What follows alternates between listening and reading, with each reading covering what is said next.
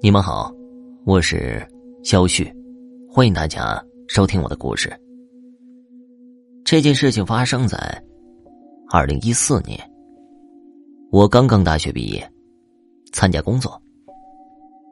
那天呢，我正在车站等车，背后突然一只手大力的把我推了出去，我的身体一下子失去了平衡，跌倒在马路上。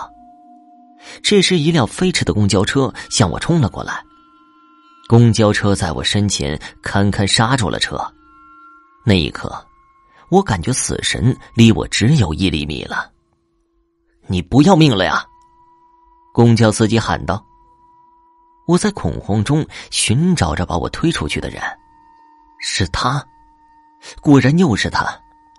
他在人群后面用怨毒的眼神看着我，那眼神让我不寒而栗。这几天来，我频频遭遇各种的意外。每一次都与死神擦肩而过，每一次的意外背后都有他怨毒的身影，他是真的想害死我。我知道这件事儿不能再这样下去了。其实我看到的这个身影，是我同学李山的妈妈。毕业的最后几天，我约李山去登山，可没想到他失足掉下了山崖，摔死了。而李山的妈妈因为受不了打击，自杀了。回到家之后，我把这段时间遭遇的全部告诉了父母。爸爸妈妈找来一个算命的先生，看来他怨你把他的孩子害死了，也非要害死你不可。这样的厉鬼很难对付的，不达到目的。是不会走的。后来呀，那个先生让爸爸妈妈尽快去准备对付厉鬼的东西。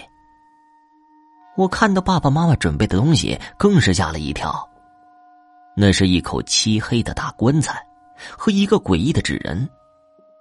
那个先生也不多说，上来就用针扎破了我的左手中指，并且把我的血。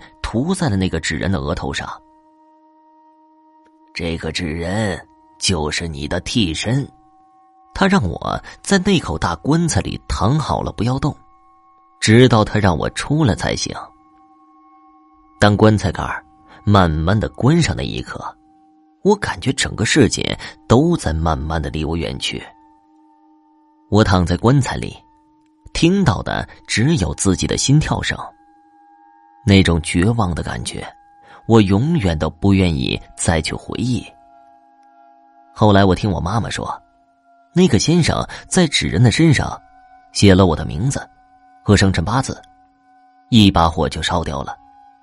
从那以后，我再也没有碰到过危险的事情，也没有看到过他。